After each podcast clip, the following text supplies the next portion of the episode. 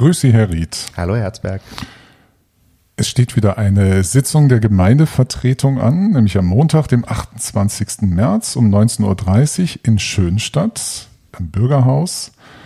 Und wir haben gerade beschlossen, die Tagesordnung, die ist diesmal, wie soll man sagen, die ist nicht wirklich lang, aber sie hat unglaublich viele Punkte mit viel Inhalt, weshalb wir jetzt beschlossen haben, was machen wir? Wir sprechen im Wesentlichen über Anfragen und Berichte. Genau. Und liefern die anderen Tagesordnungspunkte dann in ungefähr zwei Wochen nach, wenn die Sitzung gewesen ist. Genau so machen wir es. Können wir darüber erzählen, was da war. Tagesordnungspunkt eins, das wissen inzwischen alle Fans von Radio Kölbe, ist Eröffnung und Begrüßung, Feststellung der Beschlussfähigkeit und so weiter. Also das ist ein reiner formaler Akt am Anfang, der aber wichtig ist, natürlich ohne Frage. Und dann gibt es so einige Anfragen, mit denen es losgeht. Die erste, ich nehme die Punkte mal durch, damit wir auch orientiert bleiben. Mhm. Und wer möchte, kann ja auch die Tagesordnung sich anschauen. Die ist online abrufbar. 2.1, da heißt es Sachstand des Neubaus der Freiwilligen Feuerwehr Redderhausen. Und das ist eine Anfrage einer Gemeindevertreterin.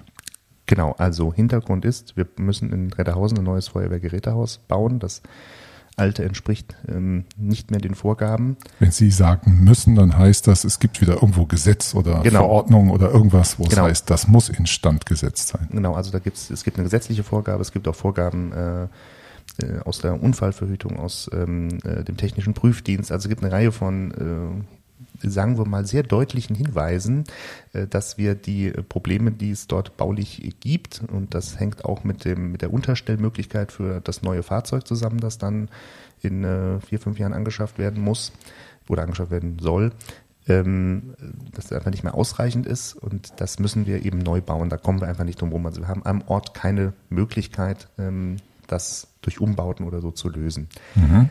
Da war erstmal eine, eine, Idee, äh, das Feuerwehrgerätehaus quasi auf den vorderen Teil des Sportplatzes zu stellen, am Ortseingang und den Sportplatz nach hinten zu, wieder zu verlängern.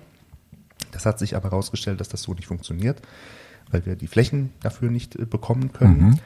Dann mussten wir umplanen. Wir haben jetzt ein neues Grundstück äh, gefunden. Das sind wir jetzt gerade mit dem Erwerb beschäftigt und parallel wird das aber schon beplant äh, mit dem neuen Feuerwehrgerätehaus. Und das werde ich dann nochmal ein bisschen ausführlicher darstellen, wie das jetzt genau ist. Aber das ist sozusagen etwas, was äh, im Gange ist. Mhm. Bis wann muss das erledigt sein? ja. Also wenn es so also, gesetzliche Bedingungen gibt, äh, Rahmenbedingungen, äh, gibt es doch bestimmt auch Auflagen, bis wann Sachen passiert sein müssen. Ja, so streng sind die Auflagen dann nicht. Ich meine, dass das äh, der Fall ist, das ist jetzt schon ähm, seit mindestens fünf Jahren bekannt. Ähm, das letzte Mal der technische Prüfdienst da war. Ähm, wir müssen schon zu, also das, es gibt einen Zusammenhang quasi zwischen dem äh, Feuerwehrgerätehaus und der Neubeschaffung äh, eines Fahrzeugs, weil die mhm. neuen Feuerwehrfahrzeuge sind größer, die brauchen mehr Stellfläche und die haben wir halt so nicht. Und das Feuerwehrgerätehaus in, ähm, in Retterhausen, das ist ein Gebäude, das haben, das hat das Dorf, kann man eigentlich sagen, Eigenleistung fast äh, hochgezogen, also die mhm. Feuerwehr hauptsächlich. Und das ist aber auch schon ein bisschen in die Jahre gekommen und das entspricht einfach nicht mehr den Standards, was die sanitären Anlagen und so weiter angeht. Also das kriegen wir dort nicht geregelt. Und dann heißt es nur, wir müssen das auf jeden Fall machen. Also es muss dann ein neues Feuerwehrgerätehaus irgendwie entstehen. Also diese Mängel müssen abgestellt werden.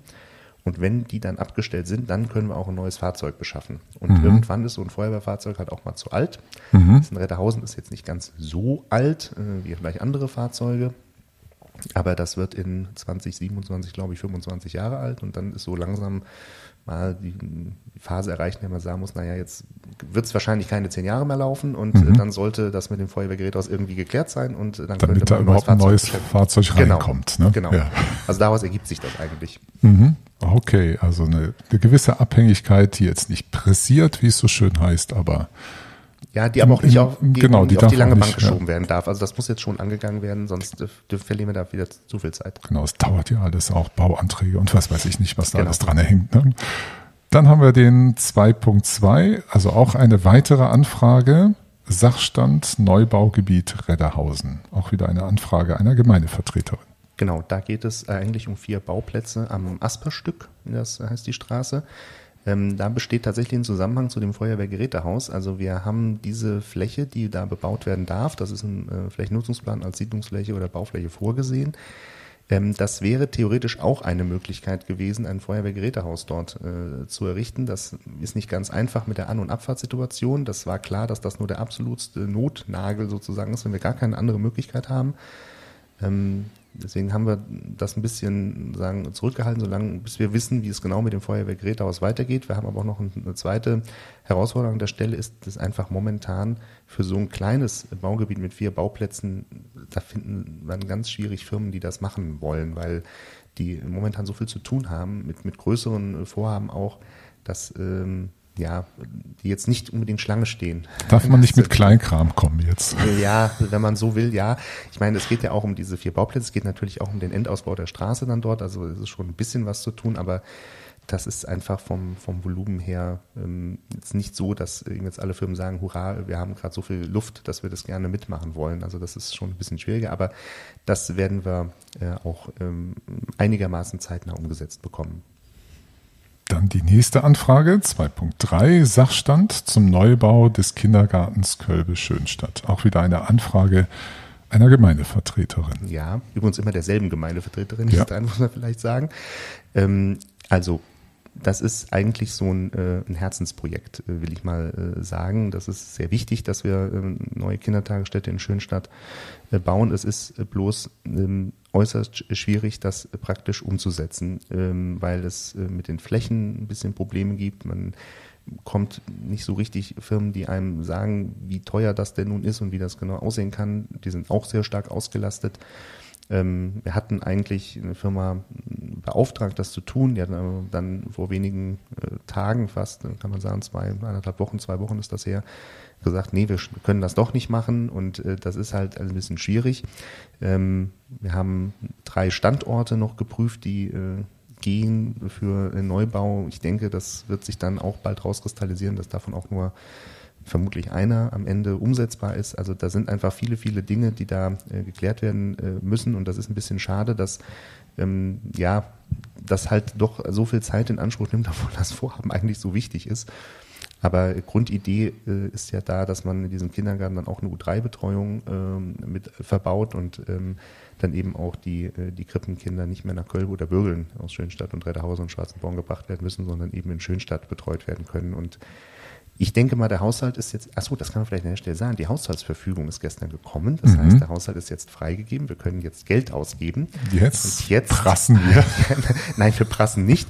Aber äh, da steht natürlich auf der Prioritätenliste dieses Projekt ganz oben und ähm, da wird jetzt der nächste Schritt einfach gemacht und dann müssen wir halt nochmal das neu beplanen. Aber das möchte ich dieses Jahr wirklich äh, abschließen und ich möchte dieses Jahr eigentlich auch wissen, äh, wie gebaut wird und wann gebaut wird. Mhm. Was macht man, da wir gerade von Geld sprechen und wir haben ja, wir merken ja gerade alle, wie sich Dinge verteuern. Wie ist das, wenn so ein Projekt plötzlich mehr Geld kostet? Das ist ärgerlich, aber das, das lässt ist sich, ärgerlich. Ja, das ist, aber man, man kann nicht alles, äh, alles parallel äh, sozusagen bewerkstelligen. Wir haben auch hier im Rathaus natürlich auch begrenzte Personalkapazitäten. Da hängt sehr viel Arbeit jeweils hinter jedem einzelnen Bauvorhaben hängt sehr viel Arbeit äh, dran, das, äh, die man nicht so sieht. Ähm, in der Regel werden Dinge nicht günstiger, das ist schon richtig. Die, diese galoppierenden Baupreise, das ist aber letztlich auch ein bisschen das Problem gewesen, warum wir bei diesem Kindergarten immer noch keine vernünftige Planung hinbekommen haben, weil eben keiner sich festlegen will, was das jetzt am Ende kostet. Mhm. Und das gehört ja mit dazu. Also ich meine, man kann sich natürlich überlegen, wie soll das aussehen und so, aber es muss ja am Ende auch äh, bezahlbar sein und ähm, da gibt uns keiner eine richtige Aussage. Und wenn dann sogar zum Beispiel schon ein, ein Kreditinstitut sagt, wir haben eigentlich keine Ahnung, äh, wie wir das, wie das finanziert werden kann, weil einfach auch im Finanzmarkt so viel Bewegung drin ist und alle jetzt irgendwie auf eine Zinserhöhung warten und was weiß ich was nicht alles. Ähm, und jetzt zusätzlich natürlich noch mit der Ukraine-Krise noch weitere Unsicherheitsfaktoren dazu kommen. Die Corona-Pandemie hat schon genug Unsicherheiten sagen, erzeugt in dem Bereich. Äh, das ist sehr schwierig, dann die zu finden, die sagen, ich lege mich jetzt einfach mal fest und ich bleibe dann aber auch dabei. Mhm. Stehe auch dazu. Aber zumindest das Geld ist da. Das, was wir haben. Ja. ja. 2.4, das ist jetzt eine Anfrage der Fraktion Bürgerliste. In Anspruchnahme kommunales Pflegeunterstützungsgeld.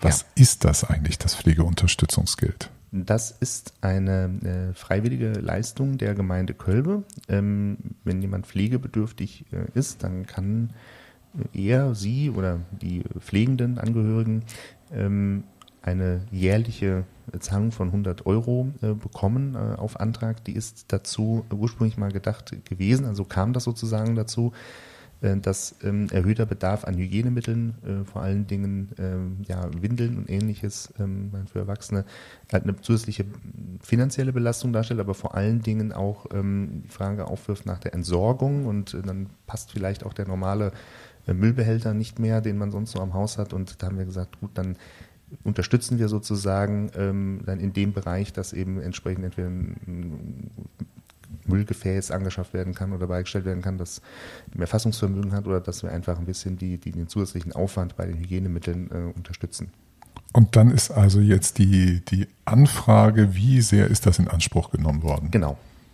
Das äh, werden wir dann nochmal ermitteln, wie viele Anträge da genau eingegangen sind und äh, wie viel wir davon jetzt genau leisten. Okay, also das steht noch aus, das ja. Wissen darüber ist in Arbeit. Okay. Genau. Dann gehen wir über zu den Berichten, das ist dann der Tagesordnungspunkt 3 und der erste Bericht, Tagesordnungspunkt 3.1 damit, Bericht zum Antrag der CDU-Fraktion, Prüfung der Betreuung von Kindergartenkindern an Samstagen. Ich kann mich noch erinnern, das war vor einer Weile, ich habe immer das Gefühl, das ist schon ewig lange her, das steht hier auch in der Tagesordnung, das war am 10.11. mal Thema. Also bei mir gefühlt immer noch ganz lange her. Ähm, was ist da der Stand? Was gibt es da zu berichten?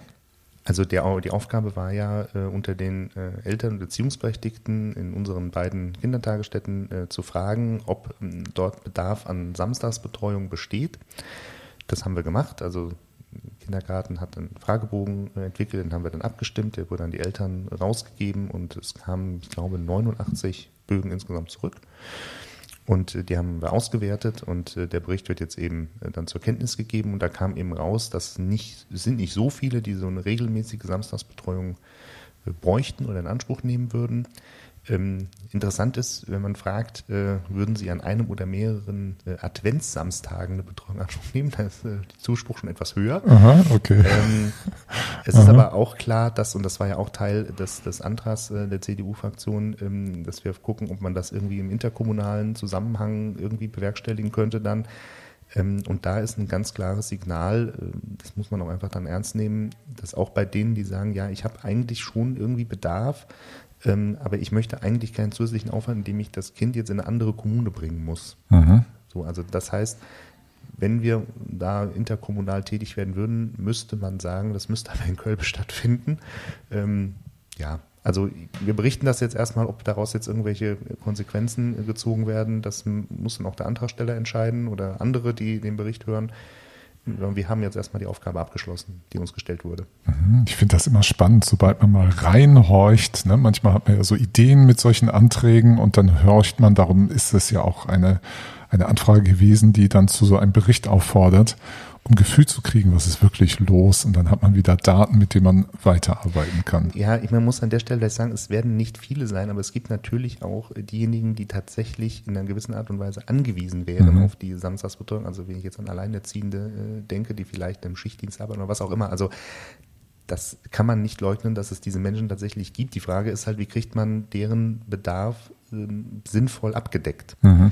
Und ähm, da ist jetzt zumindest die, die Lage, die wir jetzt da durch diese Umfrage gewonnen haben, doch die, dass es vermutlich nicht durch ein reguläres, äh, also dass wir mal sagen, wir haben jetzt eine Samstagsgruppe und da kommen 25 Kinder in den Kindergarten, das wird es vermutlich nicht sein, sondern da muss man vielleicht sich irgendein andere, anderes Modell finden, beziehungsweise muss vielleicht nochmal mit den Menschen ähm, sprechen, die den Bedarf wirklich äh, haben, wie die das eigentlich jetzt äh, momentan regeln. Vielleicht kann man da ja auch äh, gemeinschaftlich irgendwas hinbekommen. Das ist ja genau das Spannende von Politik. Ne? Ja. Dann daran zu tüfteln. Wie kann man damit umgehen und äh, welche Möglichkeiten gibt es? Dann sind wir bei 3.2. Es gibt eine Überflutungsanalyse für den Ortsteil Schönstadt. Als ich den Bericht da sah, das sieht richtig ähm, abgefahren aus. Man sieht einige Fotos von oben auf, auf Schönstadt drauf, wo Wasserläufe sind, wie sich das entwickeln könnte, sogar so ein Gittermodell. Da wurde also nachmodelliert das Höhen- und Tiefenmodell von Schönstadt um zu simulieren, wie wird sich das Wasser ausbreiten, wenn es da zu Überflutung kommt. Können Sie das? Also ich habe den ehrlich gesagt noch nicht wirklich gelesen, mich nur beeindrucken lassen von den Bildern. Herr Ried, Sie sind äh, bestimmt schon weiter als ich.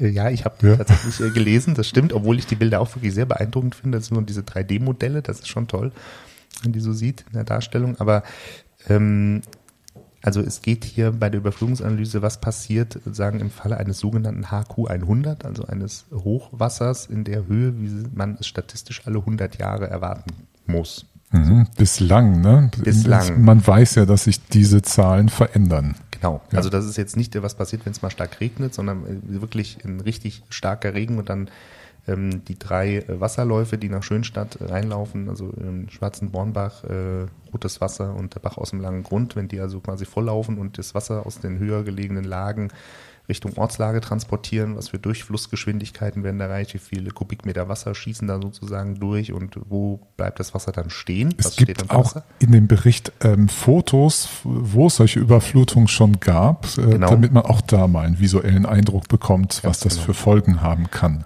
Genau, und dann hat dieser Bericht, ähm, das ist das eine sozusagen, äh, ne, was würde da passieren? Und dann ist der zweite Teil, was kann man denn machen, um das zu verhindern oder um sagen, dafür zu sorgen, dass äh, das Wasser vielleicht nicht so hoch steigt oder schneller abfließt oder nicht so viel Schaden anrichtet und so weiter. Und dann gibt es dann einige Vorschläge, die ähm, ja, wir jetzt erstmal dann, äh, ich sag mal, zur Kenntnis nehmen und dann erstmal in eine Prioritätenliste bringen müssen. Also das ist natürlich alles auch mit erheblichem finanziellen Aufwand verbunden. Da muss man schauen, was kann man relativ schnell machen. Also ich sag mal irgendwie Durchflussbreiten bei Entwässerungsrohren oder so äh, erhöhen. Also haben festgestellt oder die Untersuchung hat festgestellt, dass es da Stellen gibt, an denen ähm, die Rohre etwas schmaler sind äh, als an anderen Stellen. Kann man natürlich einfach ersetzen sozusagen. Mhm. mhm. Ähm, klar, Gewässerpflege, Graben muss frei, die Gräben müssen frei sein und so weiter und so weiter. Und dann gibt es dann noch bauliche Maßnahmen ne, mit Dämmen und ähm, solchen Dingen. Dann gibt es auch eine Möglichkeit, mit mobilen Elementen zu arbeiten. Mhm. Das müssen wir nochmal sehr genau uns anschauen und dann werden wir nach und nach äh, das, denke ich, verfolgen, dass wir da einfach die, ähm, die Sicherheit erhöhen ähm, und dann hoffentlich dafür sorgen, wenn es dann zu diesem HQ 100 äh, kommt, ähm, wir so weit sind, dass wir doch den einen oder anderen äh, Schaden tatsächlich abwenden können oder zumindest abmildern können. Ich finde auch das wieder ein spannender Punkt. Das ist eine Analyse, die ist ja durchaus mit wissenschaftlichen Hilfsmitteln gemacht, aber es ist zu einfach, wenn man sagt, folgt einfach der Wissenschaft, die sagt euch immer, wie es richtig zu machen ist. Überhaupt nicht der Fall. Es ist eine, wieder auch ein politisches Element. Wie schätzt man dieses Risiko ein? Welche Folgen nimmt man in Kauf? Irgendjemand leidet vielleicht auch unter bestimmten Maßnahmen mehr oder weniger wieder in einem solchen Ort man verschiebt Risiken vielleicht auf andere Bereiche. Auch das wieder alles Politik? Ja, und dann kommt dann so ganz praktische äh, Herausforderung einfach. Also da ist zum Beispiel ein Vorschlag, dass man mit, einem, mit einer Dammanlage quasi so eine Art äh, Rückhaltebecken provisorisches äh, schafft an einem, am nördlichen Eingang von Schönstadt. Ist, wir kriegen aber die Flächen dafür nicht. Also die gehören ja irgendwelchen Leuten, die sagen, denn ich habe mit denen vielleicht was anderes vor oder ich will äh, da das und das drauf machen.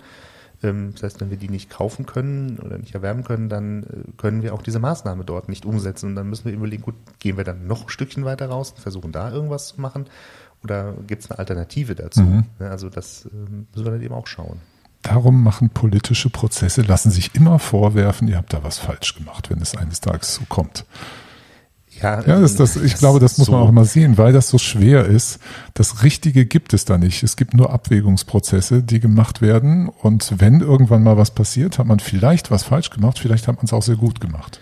Ja, das weiß man halt ähm, immer erst im Nachhinein. Immer erst im Nachhinein tatsächlich. Aber ich sag mal, es ist halt, man muss halt sehen, dass diese Dinge alle sehr viel Zeit in Anspruch nehmen. Auch diese Überflugungsanalyse selbst hat ja sehr viel Zeit in Anspruch genommen ähm, können jetzt aber auch nicht äh, quasi äh, so nach dem Augenschein äh, einfach handeln und sagen, naja, das sieht hier so aus, als wäre da so und so, dann bauen wir da jetzt mal für eine halbe Million Damm hin oder so. Mhm. Das wäre sicherlich auch nicht ähm, ja. unbedingt so, wie wir arbeiten wollen. Also insofern ist das schon gut, wenn man diese Grundlagen hat, aber man muss mit dieser Grundlage dann wiederum politisch weiterarbeiten und auch planungsrechtlich und planungstechnisch weiterarbeiten und das werden wir dann tun und dann wird sich dann nach und nach sicherlich was ergeben. Aber das Schöne ist ja, da sind eine Reihe von Maßnahmen aufgezählt und jede einzelne Maßnahme hat aber einen Effekt. Also auch wenn man was ganz Kleines erstmal macht, das hat einen Effekt am Ende. Mhm.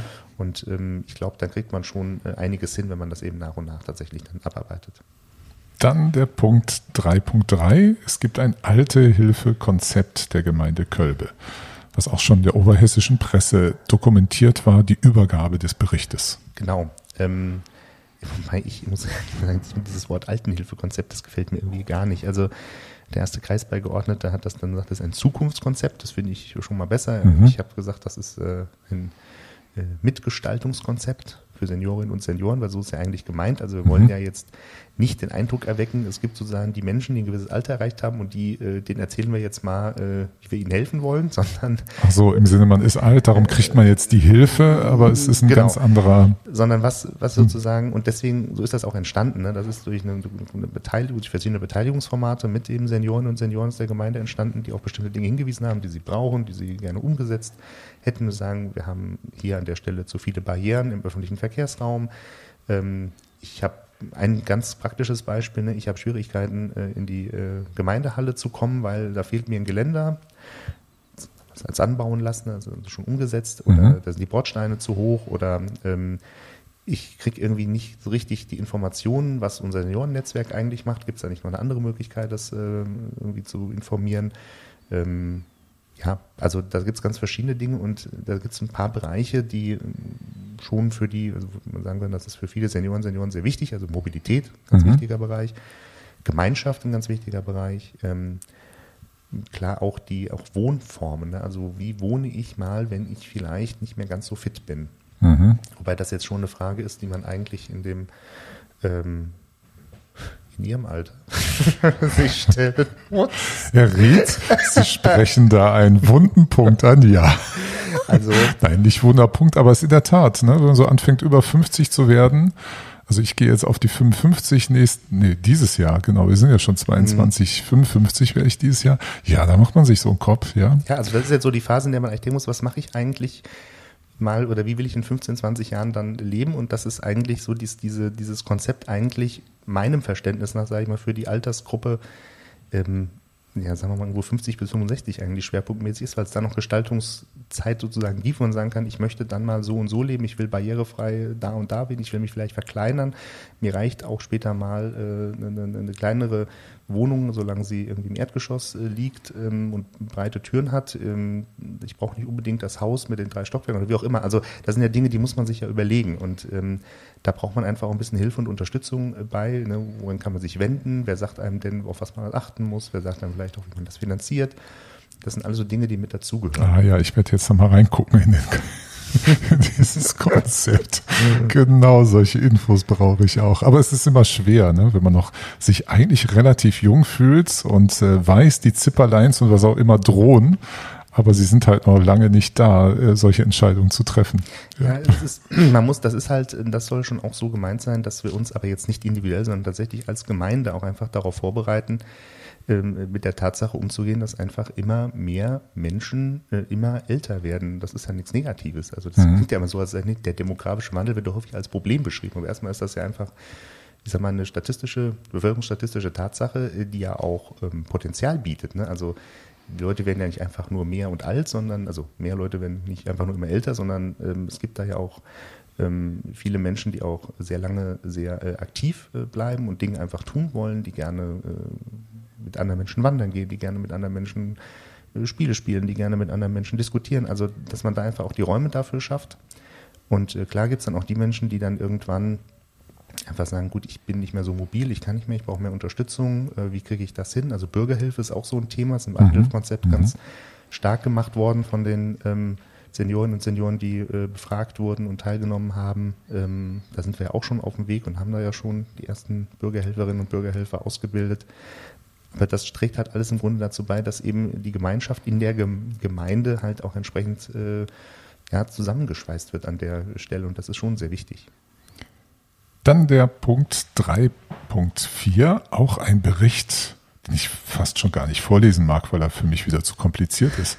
Ergebnis der vergleichenden Wirtschaftlichkeitsberechnung zur Errichtung eines Feuerwehrgerätehauses im Ortsteil Bürgeln.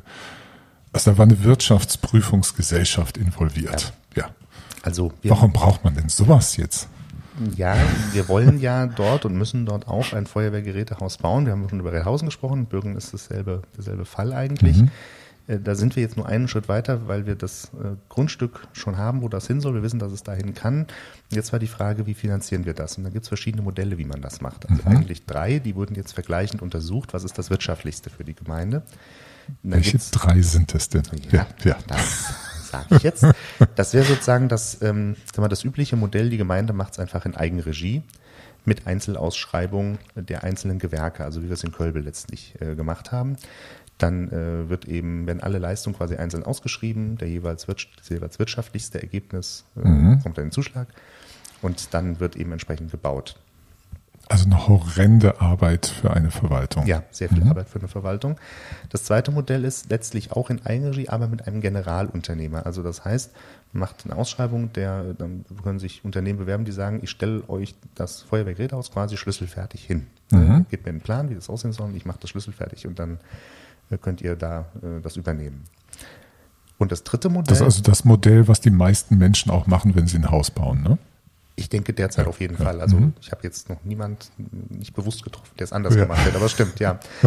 Ähm, und das dritte Modell äh, ist die sogenannte öffentlich-private Partnerschaft. Das funktioniert dann so, dass ein ähm, Unternehmen aus der Privatwirtschaft, also in dem Fall ist das die Sparkasse, ähm, die ein kommunale, kommunales Unternehmen eigentlich ist, aber mhm. trotzdem privatwirtschaftlich organisiert ist, mit einem Bauunternehmen zusammen ähm, das Feuerwehrgerätehaus baut, nach den Plänen, die die Gemeinde vorgibt, mhm. und es dann der Gemeinde im äh, Verfahren eines Mietkaufs sozusagen ähm, übereignet. Das heißt, mhm. Man verpflichtet sich dann über 25 Jahre einen bestimmten Betrag im Monat zu bezahlen und wenn das alles abgeschlossen ist, dann gehört einem das Gebäude. Darf es also nutzen und nach der Nutzung ist es dann auch übergegangen in Eigentum. Genau, und in diesen 25 Jahren halt ist halt der Eigentümer, ist dann weiterhin die Sparkasse erstmal. Die ist halt für die gesamte Gebäudebewirtschaftung dann zuständig. Mhm. Also wenn irgendwas zu tun ist, dann müssen die das machen. Das ist dann nicht Gemeindeaufgabe. Und das wurde vergleichend berechnet. Ziemlich aufwendige Geschichte.